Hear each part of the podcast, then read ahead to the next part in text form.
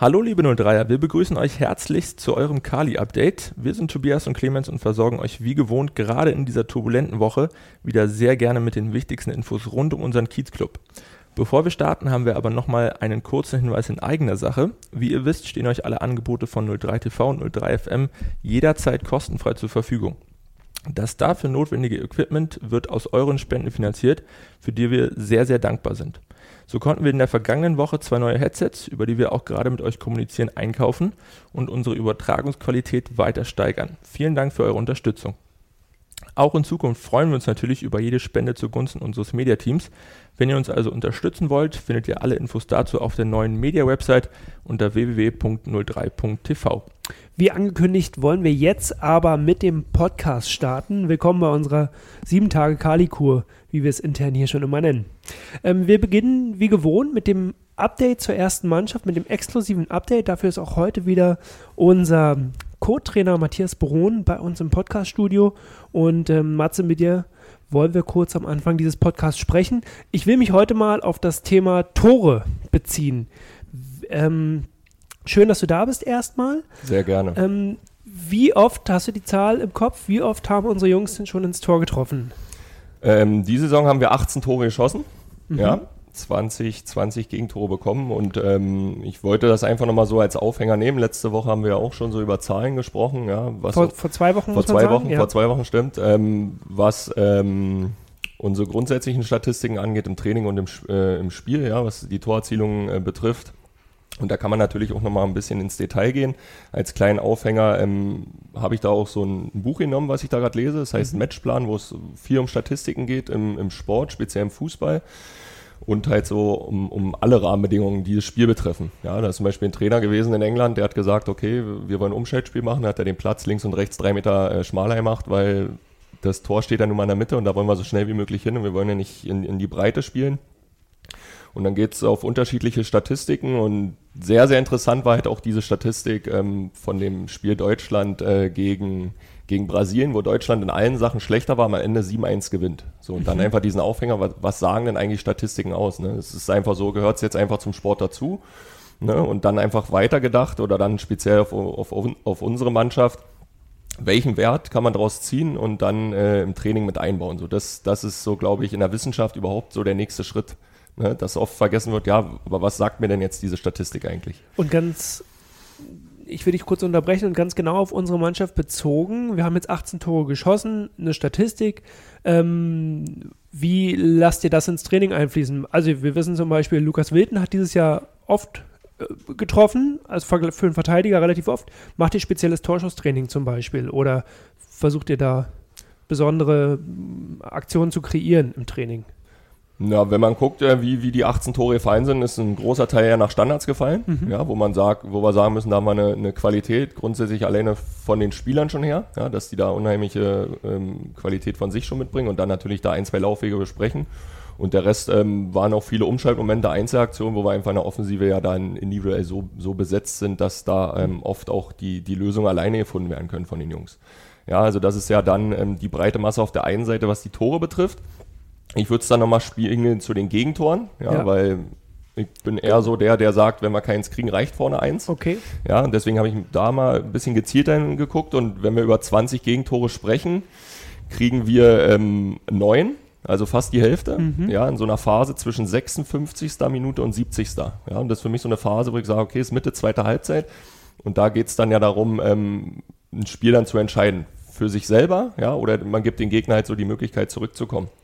Und ähm, in unserem Fall war es so oft Phasen, ähm, wo es unentschieden stand, wo der Gegner dann so die Initiative ergriffen hat, okay, ich möchte jetzt diese Entscheidung forcieren. Mhm. Oder wir haben halt geführt und der Gegner hat dann gesagt, okay, wir stellen jetzt auf unentschieden und dann gucken wir, was passiert. Also wir haben es sehr selten geschafft, dann für uns das Ding auszubauen. Es waren dann auch die entscheidenden Tore, die geschossen sind. Weil manchmal macht man dann das 3-0 oder das 1-3, dann sind die nicht mehr spielentscheidend, aber es waren dann wirklich auch die Tore, die Punkte gekostet haben. Genau, also wenn ich jetzt an Lichtenberg denke, stand es 0-0, die gehen 1 in Führung mhm. und, und, bauen ja dann auf 3-0 aus oder gegen Energie, was eigentlich ja vom, vom Papier 0-0-Spiel war, gehen die halt in Führung 1-0, war dann der Siegtreffer. Ähm, Und da, das, das verpassen wir oft, dass wir da übers Ergebnis, ähm, dass das, also das Spiel dann entscheiden. Ja, wir, wir gespiegelt dann nochmal, äh, die Karten, die, die man bekommt, sind ja dann auch so Sachen, die man damit einfließen lassen kann ja, dass wir es ähm, selten schaffen über Tore, aber wenn wir dann die Punkte holen, dass wir es dann mit Karten machen, nochmal über ein taktisches Foul in Zeitspiel, mhm. ne, ist ja auch ein okay. taktisches Mittel, was ja, ja. zum Fußball dazugehört und auch erlaubt ist. Also da habe ich es auch einfach nur mal kurz, dass man es ein bisschen greifen kann, ähm, auch mal in den anderen Ligen geguckt.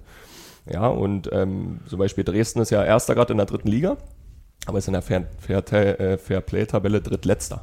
So, mhm. ne? Also die gewinnen ja trotzdem genug Spieler, damit sie Erster sind, aber machen es dann oft über Karten, dass sie sagen, okay, äh, du kriegst, schießt jetzt kein Tor mehr, da wird ein Konter ja. unterbunden oder. Und da geht es dann von der Theorie, von der Statistik, die man sieht, auch in die Praxis. Man setzt es dann aufs Spiel genau an. Genau. Genau, also mhm. gespiegelt dann fürs Training, da haben wir halt im Nachwuchs, habe ich da in den letzten Jahren auch Erfahrungen mit einer Sportpsychologin gesammelt, die uns da unterstützt und so ein Spiel entwickelt ja halt immer einen Charakter. Ne? Und mhm. eine Mannschaft entwickelt auch einen Charakter in unterschiedlichen Spielsituationen.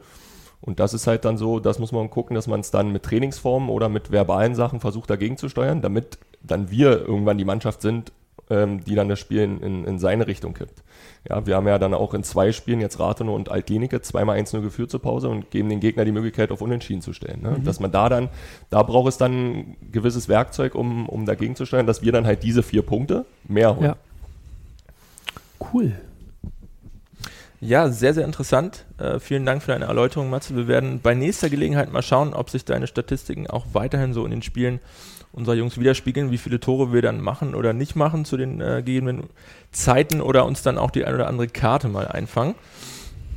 Schauen wir aber nochmal auf die weiteren News der Woche. Da hat natürlich ein Thema zur Wochenmitte alle anderen überstrahlt.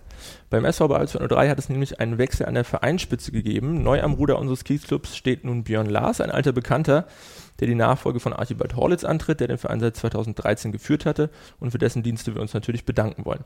Sein Antrittsbesuch gibt der neue Chef natürlich standesgemäß beim Kali-Update. Dementsprechend freuen wir uns sehr, ihn heute in unserer Mitte begrüßen zu dürfen. Herzlich willkommen, Björn. Hallo zusammen. Auch wenn du bei 03 jedem bekannt sein solltest, stell dich doch gerne noch einmal kurz vor. Ich hoffe eigentlich, dass mich die Leute nach 21 Jahren kennen, aber ich, ich versuche es mal in, in, ein paar Worten. Also angefangen äh, im Jahr 2000, seitdem wohne ich auch äh, in Potsdam. Fühle mich sehr, sehr wohl hier, habe dann äh, insgesamt zehn Jahre gespielt, also besser gesagt acht Jahre gespielt, zehn Jahre aktiv äh, in Babelsberg gewesen. War eine sehr, sehr schöne Zeit als Spieler. letztes Spiel natürlich auch sehr, sehr, sehr schön gegen St. Pauli mit dem Aufstieg im Rücken in die dritte Liga konnte ich wunderbar die Karriere beenden. Durfte dann nach einem Jahr zur Turbine gehen, habe erste Erfahrung gesammelt in der Organisation, was Sport betrifft, durfte Champions League-Spiele der, der, der, Mädels betreuen, war in, in Genf zur Auslosung bei der UEFA, erfährt man sonst auch nicht alle Tage. Also war schon ein sehr, sehr spannendes und erfolgreiches Jahr mit dem deutschen Meistertitel, Champions League-Finale und äh, DFB-Pokalfinale der Frauen, also sehr, sehr interessant. Danach ähm, 2011 wieder zu 03 zurück in der Position des Geschäftsfü äh, Geschäftsstellenleiters. War auch froh, wieder zu Hause sein. Also das war schon, kann man schon so sagen, das Zuhause auch von mir durch die sportliche erfolgreiche und schöne Zeit, äh, ja, wieder hier zu sein. War von 2011 bis 2019 unter anderem Geschäftsstellenleiter, war Geschäftsführer der Catering GmbH, war Trainer im Nachwuchsbereich, habe zusammen mit Thoralf den Breitensport aufgebaut, weil ich, weil wir immer gesagt haben, wir brauchen eine gute Basis. Die Zeiten von früher Stadtwerke oder, oder Stadt Potsdam Finanzierung ist schwierig, also brauchen wir die Basis. Das ist die Grundlage des Vereins und haben sozusagen daran gearbeitet ja, das waren so die, die Projekte, die ich, die ich gemacht habe. Und Förderverein haben wir auch noch gegründet, die Bergfreunde sozusagen auch äh, noch den Nachwuchs zu stärken. Also es war sehr, sehr umfangreich bis, ja, bis 2019 aktiv hier in der Geschäftsstelle. Du hast jetzt den Job als äh, Vorstandsvorsitzender übernommen, der ohne Frage mit vielen Entbehrungen verbunden ist. Du musst quasi rund um die Uhr für verschiedenste Angelegenheiten von Breitensport bis in die Politik zur Verfügung stehen und das alles natürlich auf Ehrenamtsbasis. Dazu kommt dann auch noch dein Privatleben mit Familie, einem Haus, das äh, fertiggestellt werden will und deiner eigenen beruflichen Tätigkeit. Trotzdem tust du dir das an. Was war deine Intention? Ich mag eigentlich gar nicht von Entbehrung sprechen oder das, das was ich mir antue. Ich mache es einfach gerne muss dazu sagen, dass ich ähm, im Frühjahr letzten Jahres gefragt worden bin, ob ich mir das vorstellen kann, diese Stelle zusammen mit Katharina zu übernehmen. Ich habe im ersten Moment auch nicht gleich Ja gesagt, weil ich schon, schon wusste, was an der Stelle hängt, also was, was daran, äh, was daran äh, baut, also was, was gebraucht wird. Nicht, weil ich es nicht wollte, sondern wie gesagt, weil es eine große Verantwortung ist. Habe ähm, bin dann mal zur Ruhe gekommen, mir überlegt gesagt, doch, ich glaube, das könnte passen mit Katharina und mir und äh, wir können den Verein doch noch, doch noch weiterbringen auf unsere Art und Weise, wie, wie man miteinander umgeht. Und das war sozusagen erstmal der Startschuss für, die, für das Ziel, sozusagen diesen Vorstand dann zu übernehmen. Dass jetzt doch dann so schnell geht, war doch auch für mich überraschend. Trotzdem schön ist für mich eine Ehre, sozusagen diese Position zu übernehmen. Jetzt gilt es erstmal, die ersten Schritte zu gehen und ja, dazu gehört natürlich auch ein bisschen Zeit und wie du schon sagst, Entbehrung, die ich aber nicht als Entbehrung sehe.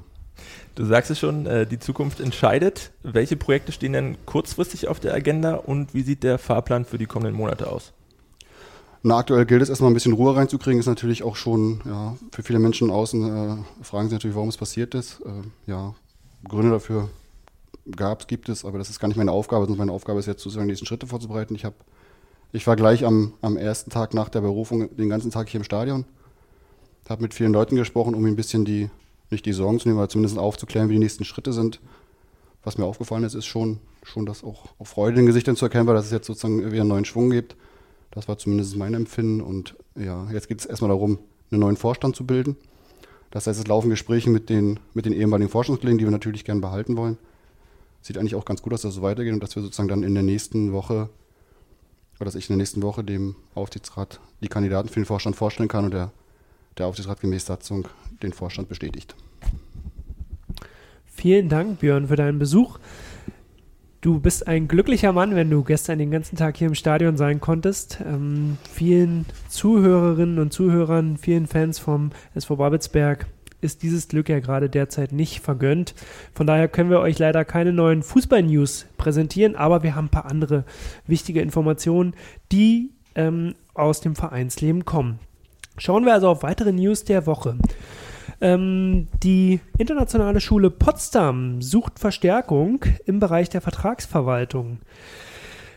Auf dem Schulcampus in Potsdam Süd werdet ihr dann eigenverantwortlich zuständig für das kaufmännische Vertragsmanagement, wie zum Beispiel Abrechnung von Schul- oder Essensgeld, wie Verbuchung und die Abgleichung von Zahlungsflüssen ähm, sowie die vorbereitenden Aufgaben zum Jahresabschluss. Bei Interesse meldet euch oder übersendet gleich die Bewerbung per E-Mail an Buchhaltung at school-international.de. Erfolgreich beworben haben sich bereits unsere blau-weiß-bunten E-Footballer und zwar um einen Startplatz in den Playoffs der NGL One Pro Club Premiership.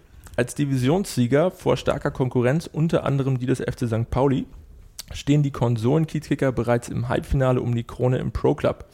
Dort treffen sie am 1. März im Best-of-Three-Modus, abhängig vom weiteren Verlauf der vorangehenden Playoff-Partien, auf den SV Millingen, Rot-Weiß Aalen oder den SV Meppen. Wir drücken die Daumen.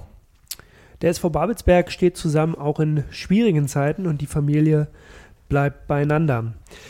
Lange Zeit für 03 erfolgreich am Ball war Werner Müller.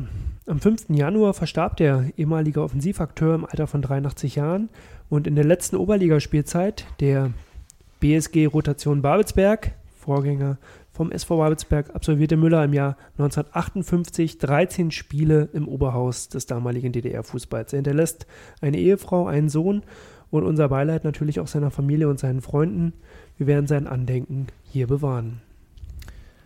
Zum Abschluss gibt es aber nochmal erfreuliche Nachrichten und zwar aus dem 03er Fanshop. Dieser geht nämlich mit seinem gesamten Sortiment noch bis Ende dieser Woche in den Winterschlussverkauf. Sichert euch mit dem Gutscheincode Winter20 bis Sonntagabend 20% Rabatt auf euren gesamten Einkauf.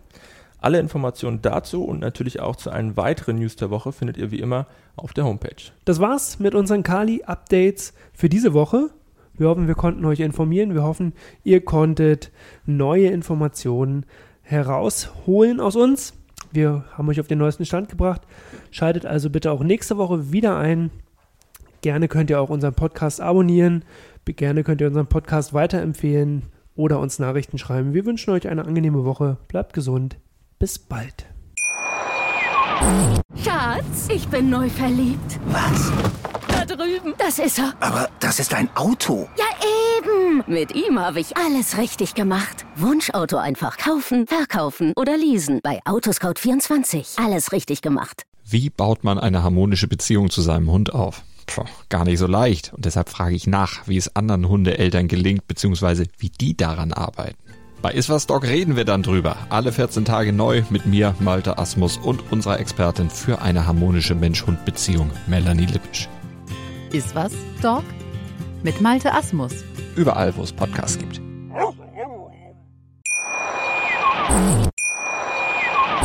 Schatz, ich bin neu verliebt. Was?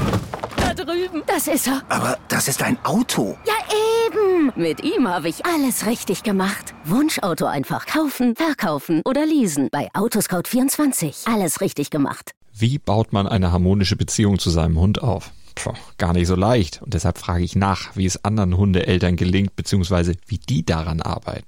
Bei Iswas Dog reden wir dann drüber. Alle 14 Tage neu mit mir, Malte Asmus und unserer Expertin für eine harmonische Mensch-Hund-Beziehung, Melanie Lippisch. Ist was, Dog? Mit Malte Asmus. Überall, wo es Podcasts gibt.